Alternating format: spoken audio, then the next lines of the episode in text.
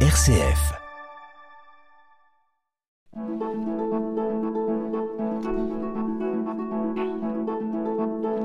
Itinéraire. RCF.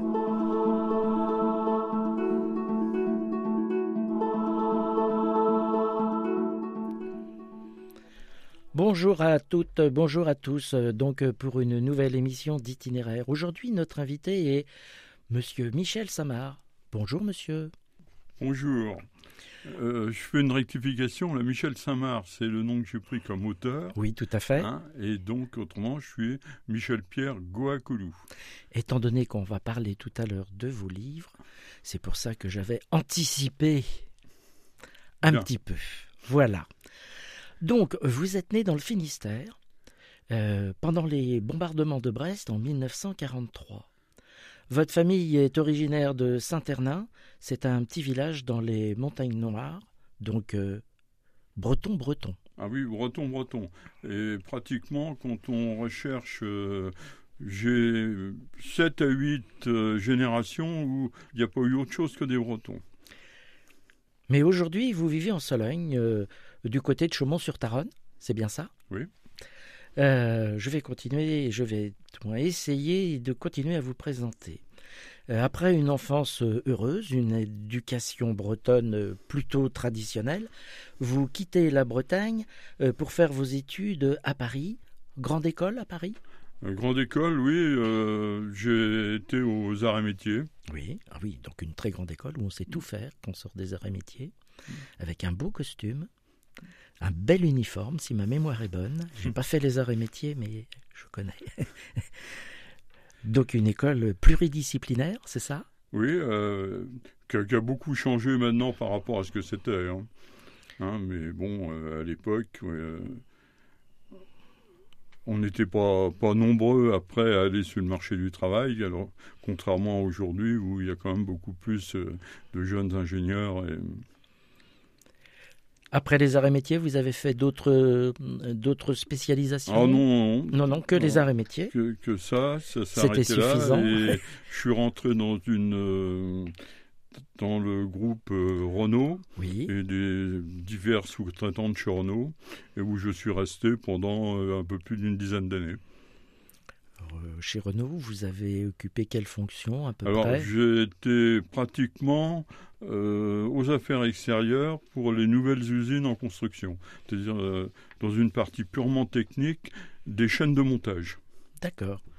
Donc vous avez participé à l'élaboration et la construction de nouvelles usines Une C'est nouvelle ça? usine, moi j'ai été euh, sur les chantiers russes Oui, à l'époque, mais à l'époque de l'URSS, avec tous les problèmes euh, inhérents. euh, que ça comportait.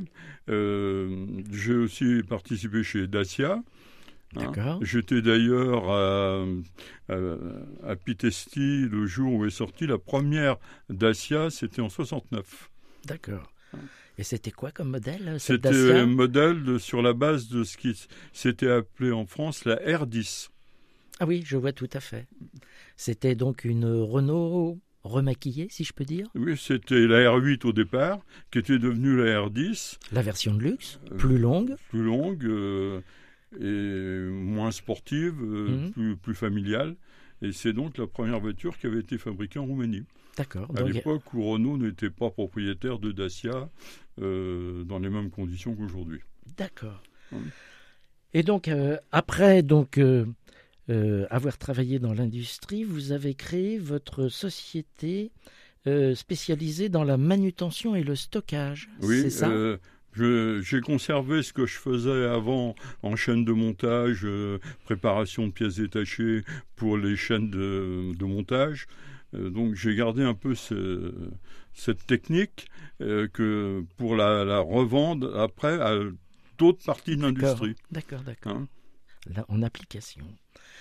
Et puis, et puis sous l'impulsion d'amis restaurateurs, vous reprenez une affaire d'hôtellerie en Sologne, ce qui n'est quand même pas banal, euh, pas une petite affaire avec euh, une grosse douzaine de salariés, et vous exploitez pendant X années euh, la Croix-Blanche de Sologne à Chaumont-sur-Taronne, et ce pendant 23 ans, c'est ça? 23 ans, c'est ça.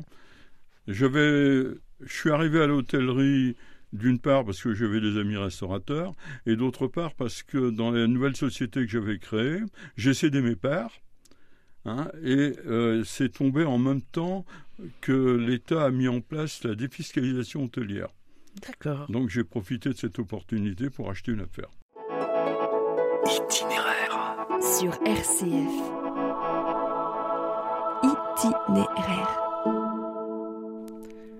Nous retrouvons notre invité. Quel souvenir gardez-vous de cette période euh, de la restauration, de l'hôtellerie? Les souvenirs, euh, c'était la Sologne de l'époque. Hein, la- bien que ce soit pas très loin, c'était le- les chasses en permanence. Oui. C'était euh, un certain art de vivre, l'époque où les gens se déplaçaient.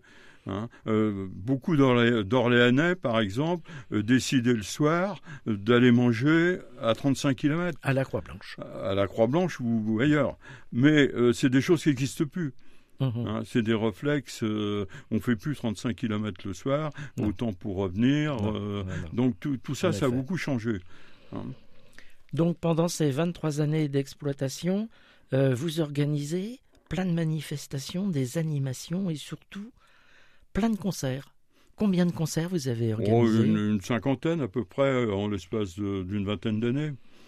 Jazz, c'est Hein. ça? Alors jazz principalement parce que j'ai commencé avec un de mes amis parisiens qui était Marc Laferrière. Oui. hein, oui, et donc on a commencé à faire euh, deux, deux, trois concerts. Et puis après, il y a d'autres euh, d'autres amis tels que Maxime Sori euh, qui a commencé à venir, euh, Marcel Zanini. Oui. Hein, et à noter une anecdote à ce sujet-là, c'est qu'on a créé à Chaumont les trois M, c'est-à-dire euh, Marc Laferrière, Oui. Maxime Sori et Marcel Ah oui, oui. hein. et c'était quelque chose qui s'est fait là, c'est des grands souvenirs. Euh, Marc Laferrière a fait le lancement d'un de ses disques euh, à Chaumont-sur-Taronne. D'accord, Hein. d'accord, d'accord. Et aussi des gens comme Jacques Doudel, Jacques Doudel, l'excellent Christian Escudé.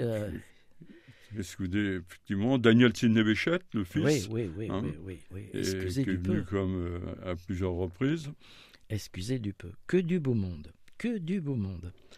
Euh, après donc euh, cette euh, vie professionnelle sans échec, vous avez un engagement dans le monde associatif assez fort, assez marqué. Euh, dès votre plus jeune âge, euh, la vie associative sera donc importante pour vous. Dès vos 10 ans, vous êtes avec les scouts de France, Mhm. et ce jusqu'à une vingtaine d'années. Jusqu'à une vingtaine d'années. Et vous créez un journal dans une association de jeunes Euh, de, De, pour de votre, la paroisse. de votre paroisse. De notre paroisse. ça a été un de mes premiers, premiers débuts initia- d'initiative là, de, de faire un peu de. d'écrire. Voilà. Après, vous êtes, euh, euh, je pense, un passionné euh, d'automobile, euh, puisqu'on vous retrouve président d'une association, d'une écurie de sport automobile, Oui. l'ASA 77. 7 en Seine-et-Marne. Voilà, et donc là, c'est donc la passion de la course pour- automobile, Ouais, c'est bien ça. Voilà. Mais vous êtes aussi euh, euh, administrateur d'une antenne du MEDEF. Vous animerez une délégation euh, petite et moyenne entreprise à la foire d'Alger en 1982. 82. C'est bien ça Voilà. 82 pour les 20 ans de la République algérienne. Très bien. Après, donc, euh, toujours euh, pendant que vous êtes installé à Chaumont-sur-Taronne, vous devenez président de l'ADEC, vous vous, occupez de développement économique. Euh, vous êtes euh, vice-président de l'hôtellerie départementale, puis régionale. Vous faites partie des créateurs euh, de la Loire en vélo. Vous êtes président des hébergements euh, de Loire en vélo. Vous êtes administrateur euh, du tourisme et de l'hôtellerie dans le projet de l'aéroport de Beauvilliers. Et vous participez régulièrement jusqu'à quelques années euh, au, sommelier du Val-de-Loire. Vous êtes un vrai acteur du tourisme et un animateur en région centre-Val-de-Loire, me semble-t-il. Oui, enfin, le, le principal, quand même, là, vous en avez oublié un. Euh, euh, L'Office de tourisme de Chaumont-sur-Taronne, oui, hein, qui a fonctionné pendant une quinzaine d'années et qui a été, entre autres, euh, l'activité économique qui a réceptionné et qui a commencé à mettre en place l'arrivée de Center Park à Chaumont. très bien. Et puis, euh, une passion, une passion qui s'appelle le ballon, la montgolfière. La montgolfière. Dites-nous en plus. Comment Voilà. devient-on aérostier Oh ben, euh, une rencontre d'abord euh, avec le président de l'époque qui est toujours le président actuel, hein, euh, Christophe Blanchard, hein, donc qui est, qui est maintenant à la retraite et qui a gardé toute son activité pour les ballons. Et donc c'est ça depuis euh, 93. Et vous Ah. pilotez vous-même? Ah, c'est maintenant c'est fini, il y a les problèmes d'âge qui sont Vous avez piloté Ah, je fais euh, oui du ballon quand même euh, pendant un certain temps. D'accord. Hein. Et euh, j'avais même organisé pour toute l'équipe, on a fait un, un grand voyage aux États-Unis pendant 15 jours pour aller au plus grand rassemblement de ballons qui existe. Pour vous donner une idée, euh, 950 montgolfières. Hein. Et, et aujourd'hui, tout ça continue puisque demain, il y a euh, des jeunes qui partent euh, pour faire du ballon à Abu Dhabi. Et il y a 15 jours, on avait une équipe qui était euh, au Mexique. Et si tout simplement je veux découvrir la Sologne, le Val-de-Loire en ballon, on fait comment? On vous contacte? On- Oui, on- exactement. Oui, oui. Prendre contact avec les ballons de Loire à Jouy-le-Potier. Il y a un Hein. numéro de téléphone? Euh, 06 oui, 80 68 29 98 exactement. C'est bien ça Et Exactement. C'est route de la Ferté à Jouy-le-Potier. Voilà. Eh hein. ben, parfait. Et actuellement, nous avons maintenant 5 ballons, Oui. donc avec un potentiel. Ah oui, euh, donc 5 ballons, oui, oui, d'accord. hein. Donc énorme, donc euh, le plus important peut faire un transport de 10 personnes. Ah oui, Hmm. donc des grosses nacelles? Des grosses nacelles. Waouh, waouh, waouh, beau projet. Beau projet, beau projet. Donc si vous voulez découvrir la Sologne du Haut, vous savez ce qu'il vous reste à faire. Voilà.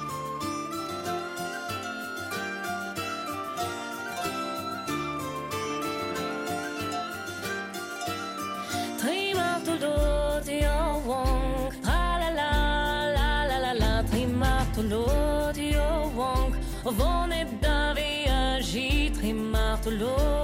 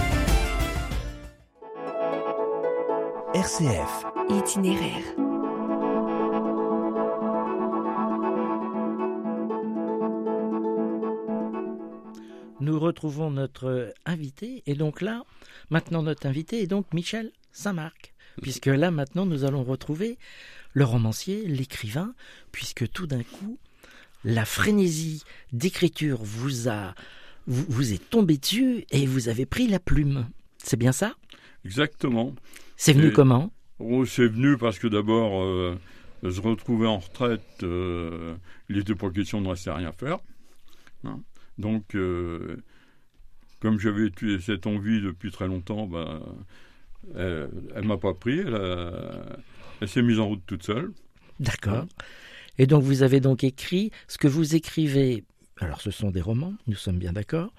Il y a une partie euh, autobiographique. Oui, disons que on va dire euh, Allez, 60, 70% euh, sont autobiographiques, 30% euh, sont des choses rajoutées. Euh, Mais ce sont des, des, choses qui ont existé autour de moi. D'accord. Hein, donc les personnages qui rentrent dedans, ce sont ou des anciens copains, ou c'est des, membres de ma famille, ou c'est des gens que j'ai rencontrés avec une vie un peu exceptionnelle au cours de mes voyages. Enfin voilà, c'est... Alors, votre premier roman, c'est donc Saint-Ternin. Mm. Alors, dites-nous en plus sur Saint-Ternin. Alors, Saint-Ternin, c'est les origines de ma famille, hein, depuis très longtemps. Euh, toute ma jeunesse, j'ai été bercé euh, à Saint-Ternin, hein, puisque euh, sur, par un de mes grands-pères. Hein.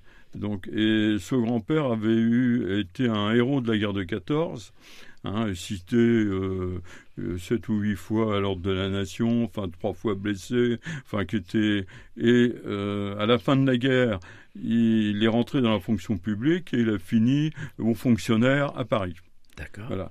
Et ce grand souvenir de j'ai ce grand-père, c'était le monsieur qui était parti du petit village de Saint-Hernin et qui a fini avec voiture et chauffeur à Paris. Ah oui. Donc, c'est des choses qui marquent. Donc, euh, euh, Saint-Ternin, et il y a le tome 1, le tome 2 et le tome 3. Tome 3, voilà. J'ai tout rassemblé sur le, sur le livre de départ. D'accord. Donc, euh, en résumé, le tome 1, c'est donc quelle époque ça? C'est depuis ma naissance pendant les bombardements de Brest, oui. Hein, puisque la famille s'était réfugié à un moment sur, sur, sur, Brest où vivaient mes autres grands-parents. Oui. Hein, et je suis donc né dans, dans une maison euh, à Saint-Marc, qui est un village qui était indépendant à l'époque et qui est devenu un quartier de Brest euh, en 1946. D'accord.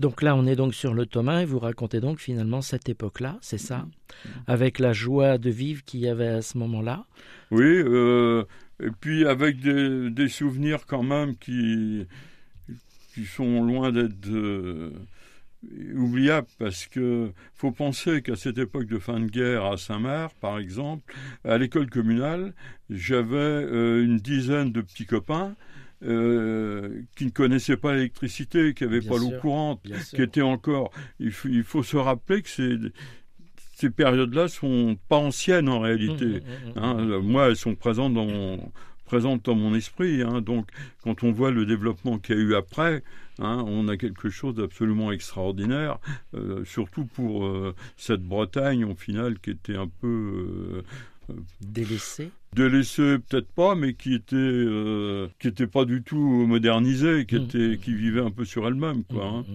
Mmh, mmh, hein. itinéraire, itinéraire, itinéraire, itinéraire sur RCF.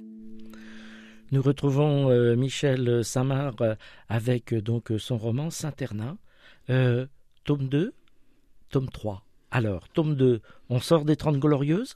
Oui, alors ça c'est la période où je suis rentré dans l'industrie, oui. hein, donc euh, après mes études, et qui a été euh, une période absolument extraordinaire pour le monde du travail, hein, et puis pour tous les jeunes. Il hein, faut reconnaître que euh, la NPE, on ne savait même pas que ça existait.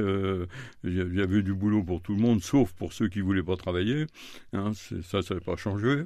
mais mais c'était vraiment une, une période faste. Il hein, faut dire ce qui est, et qui, à mon avis, aura beaucoup de mal à revenir. Tome 3, euh, euh, les médias prennent de plus en plus d'importance dans notre société. Euh, la France, qui n'a pas beaucoup de pétrole, mais qui a quelques idées, c'est ça? Oui, quelques idées, c'est vrai. Euh, le problème, c'est que la France est un peu en train de sombrer après euh, les Trente Glorieuses. hein. Euh, là, je règle un petit peu des comptes avec le monde politique, hein, en, disant ce que je pense, mais qui était la, la pensée de la majorité des Français quand même à cette époque-là. hein. Euh, à cette époque-là, il y a donc euh, Bill Gates et puis Steve Jobs. Oui, ben, alors des exemples qui viennent des États-Unis, des exemples de réussite extraordinaire. Donc, ce qui est la preuve que des gens qui, a- qui ont rien peuvent arriver à devenir euh, des seigneurs de l'industrie, des capitalistes, euh, hein, des chefs d'entreprise hors pair. Enfin, c'est et en France, on a eu, on en a eu aussi. Hein, Oui, des, quelques grands capitaines, Ah. quelques grands capitaines. Mais c'est vrai que les États-Unis sont, comment dire, peut-être plus audacieux. Oui. Euh, vos livres, on les trouve où? Actuellement, euh, en faisant Saint-Ternin sur Internet, on trouve euh, une centaine de sites qui en parlent. hein, donc, euh, Fnac? La Fnac? Est-ce qu'à la Fnac, alors, on trouve la Fnac, euh, euh, même Amazon, D'accord. hein, Chapitre? euh, Amazon, euh, France Loisirs, Oui. hein, et puis toutes les grandes chaînes, euh, chapitres et autres qui. euh, D'accord. D'accord, d'accord. donc là, euh, Pour les professionnels, il y a un réseau euh, il y, a, il y a des réseaux, euh, c'est leur propre réseau. il y a trois grands réseaux en France. Les trois sont programmés pour, euh, pour la distribution du- des ouvrages.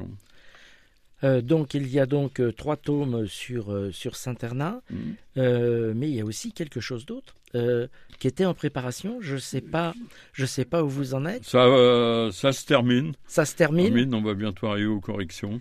hein. d'accord. La relecture, ce qu'on appelle. Ouais, voilà. Et- alors c'est quoi? Le roman d'Hortense? Voilà, le roman d'Hortense, c'est... Alors, les trois premiers tomes concernent euh, une vie professionnelle Oui. qui correspondait aux- à mes études. Euh, à partir de 1988, donc, où j'ai racheté la Croix-Blanche à Chaumont-sur-Tarane, Oui. euh, débute donc une nouvelle vie qui n'a plus rien à voir avec la vie de l'industrie, hein, qui est une vie de contact euh, avec euh, de des humaines, particuliers, non plus des chefs d'entreprise. Enfin, tout, tout devient totalement différent. hein. Avec toutes les difficultés de ce métier, euh, et donc je raconte mais, là toute la vie euh, qu'a pu être euh, la Croix-Blanche pendant 23 ans. Toute la vie d'un exploitant d'un hôtel-restaurant euh, gastronomique Mm. Euh, en Sologne, Voilà. c'est Mm. ça Avec euh, euh, des anecdotes, avec des, avec des rencontres. Avec des rencontres, bien sûr, parce que bon, j'ai eu l'occasion d'avoir le président Valéry Giscard d'Estaing Ah à oui. plusieurs reprises, d'avoir, par exemple, en anecdote, Roger Patrice sûr. a fait son, le dernier pas de sa vie à la Croix-Blanche. Ah, Hein, le lendemain, et, euh, tout, tout s'est terminé pour lui. hein, et donc, euh, Donc c'était un bel hôtel au bord d'un étang sologno, c'est ça votre hôtel? Ah non, il y a pas, là, on n'est pas en bordure d'étang, on est en plein cœur du village. Ah, je croyais qu'il y avait un étang à Ah non, non, proximité. c'est en plein, la Croix-Blanche à Chaumont, c'est en plein milieu. Oui, mais je pensais que derrière il y avait un ah non, étang. non. Ah oui. Ah, les étangs, ils sont relativement loin, ils sont à la D'accord, sortie d'accord. du village. Erreur de ma part. Oui, oui. Erreur de ma part. Euh, donc finalement, ce livre est donc euh, la vie de la Croix-Blanche La vie de la Croix-Blanche, sur, euh, sur avec- une vingtaine d'années. avec le personnel, parce que pensez que quand j'ai acheté en 88, euh, il y avait déjà du personnel en place. Oui, Euh, 20 ans plus tard, ils étaient encore 6 d'accord. de ce personnel à être toujours en place. Ouais, ouais, ouais, Donc, euh, contrairement à beaucoup de confrères restaurateurs. Oui, un je n'ai jamais connu les problèmes de main-d'œuvre. Ouais, d'accord. Oui, parce Voilà. que c'est un problème crucial dans la restauration. Ça, Mhm. c'est ça, c'est évident. Euh, ce livre, donc le roman d'Hortense, euh, nous pouvons l'espérer pour quand? Normalement, euh, là, on est parti pour fin février. Eh bien, parfait. Mhm. Eh bien, ça sera toujours dans le même réseau de distribution? Oui, toujours. Oui, Eh oui, bien, parfait. oui. Eh bien, je vous remercie, Monsieur Michel Samard, d'avoir participé à cette émission. Grand merci à vous. Merci à vous, auditeurs, euh, de votre fidélité. À très bientôt sur RCF. Belle fin de semaine. Au revoir, Monsieur Michel Samard. Au revoir. Allez, au revoir à tous.